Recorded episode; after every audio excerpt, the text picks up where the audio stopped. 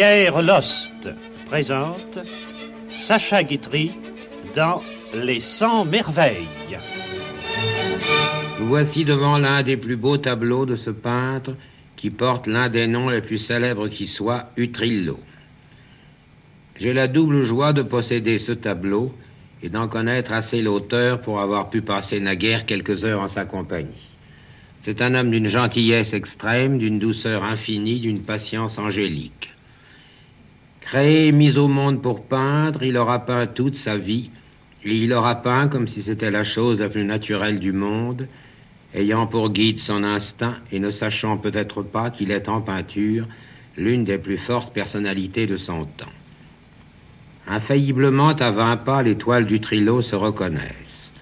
Infailliblement à vingt pas, les faux Utrillo se reconnaissent aussi, car ils ont l'air d'être copiés sur de faux Utrillo. Tout grand homme, tout grand artiste s'accompagne d'une légende plus ou moins désobligeante. Or, vous ne pouvez pas ignorer comment on parle du Trillo et de son état de santé. Et sans doute avez-vous été choqué comme moi par l'inconvenance de certains journalistes qui s'expriment à son égard comme si Utrillo déjà n'était plus, ou bien comme s'il se trouvait dans l'impossibilité de lire les journaux. Tout récemment, il m'a été donné de parcourir un de ces articles, bien fait d'ailleurs, mais odieux pourtant. Que Maurice Utrillo soit singulier dans son comportement, c'est l'évidence même. Mais tous les grands hommes ne sont-ils pas un peu singuliers, surtout quand ils sont jugés par des personnes de conditions intellectuelles modestes. Robert de Montesquieu, qui était la finesse même, raconte à cet égard une petite anecdote significative. Il se trouvait un jour chez des amis quand une dame à cheveux blancs, sorte de gouvernante, est entrée et a déposé le journal Le Temps sur une table, puis elle s'en est allée. Montesquieu alors a dit à ses amis, vous avez là une dame de compagnie bien agréable à voir. Oui, et nous l'aimons beaucoup, et figurez-vous que cette personne a été femme de chambre autrefois chez Victor Hugo. Oh, rappelez-la, vous serez gentil, car j'aimerais causer une minute avec elle.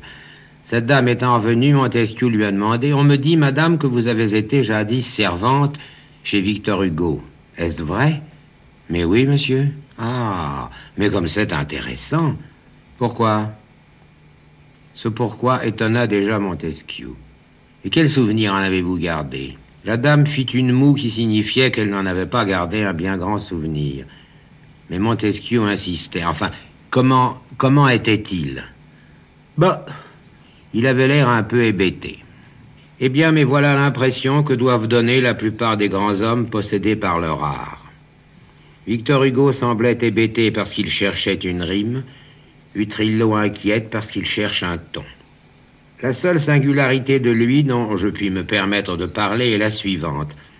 Un jour, en veine de confidence, il m'a déclaré qu'il était atteint d'agoraphobie, c'est-à-dire qu'il était pris d'une sorte de panique lorsqu'il devait traverser une rue, ou bien encore lorsqu'il lui arrivait de se trouver avec des gens.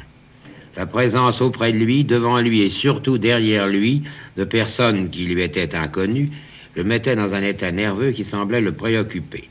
J'ai cru devoir lui dire que, sans en être là, il m'était difficile au théâtre ou bien dans un restaurant de supporter que des gens fussent assis derrière moi. Sa confiance amicale en moi est assez grande pour qu'un jour je me sois permis de lui faire observer que cette horreur qu'il a des gens qu'il regarde est manifeste sur ses toiles, car lorsqu'il lui arrive de placer dans une rue deux ou trois personnages, il les met toujours de dos. Il en a convenu, mais en ajoutant qu'il n'y avait jamais fait attention. Il m'a été donné de le voir travailler pendant plusieurs heures, et en m'en souvenant, il est un mot qui ne peut pas ne pas me venir à l'esprit, et c'est le mot miracle. Car indépendamment de son habileté qui est si grande, il se produit un phénomène réellement miraculeux à l'instant où il pose son pinceau sur la toile. Ce grand peintre aura réellement immortalisé bien des coins de Paris, le Sacré-Cœur, la rue Le Pic, la place du Tertre, et certaines de ces rues de banlieue qui sont si ressemblantes que quand on y passe, on ne peut pas ne pas s'écrier Utrillo. Comment se serait écrié rue Le Pic devant le tableau qu'il en aurait fait? Ces rues, ces avenues, ces places, il les connaît par cœur, je dirais même qu'il les connaît comme s'il les avait faites. Eh bien, sur Utrillo, j'ai une très belle histoire à vous raconter. Je ne sais même pas si l'histoire est exacte, et chose plus curieuse encore, je me demande même parfois si je ne l'ai pas inventée. Ça s'est passé il y a cinq ou six ans. Utrillo était alors dans l'état de santé où il se trouve, hélas, depuis si longtemps, alarmant ses amis et ses admirateurs. Un médecin consulté proposa un séjour sur la côte d'Azur. Après de longs pourparlers avec lui, il voulut bien y consentir. On lui loua aussitôt la plus belle des villas qu'il y ait au cap d'Antibes, palmiers, cactus, mimosas, maisons charmantes et sable rouge, et tout cela au bord de la mer. Utrillo en fit le tour, n'exprima ni satisfaction ni déplaisir, et il continua de vivre dans son rêve. Quelques jours plus tard, Madame Utrillo déposa sur la pelouse un chevalet. Elle le fit subrepticement. Utrillo le vit-il quelques heures plus tard en se promenant dans le jardin. Personne ne le sut car il n'en dit pas un seul mot. Le lendemain, une toile toute blanche était placée sur le chevalet et sur un tabouret se trouvaient ses pinceaux et ses couleurs.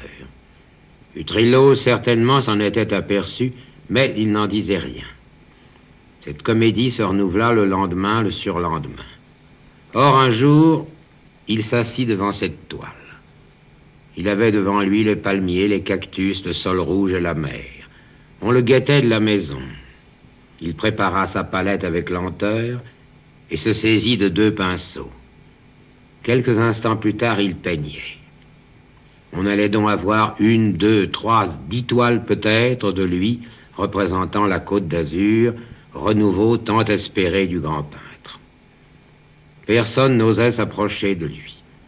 Pourtant, au bout de quelques heures, quelqu'un n'a pas de loup, s'en vint dans son dos pour voir où en était sa toile. Oh surprise, oh déception, mais j'ajoute oh merveille, de mémoire Utrillo avait fait la rue Le Pic.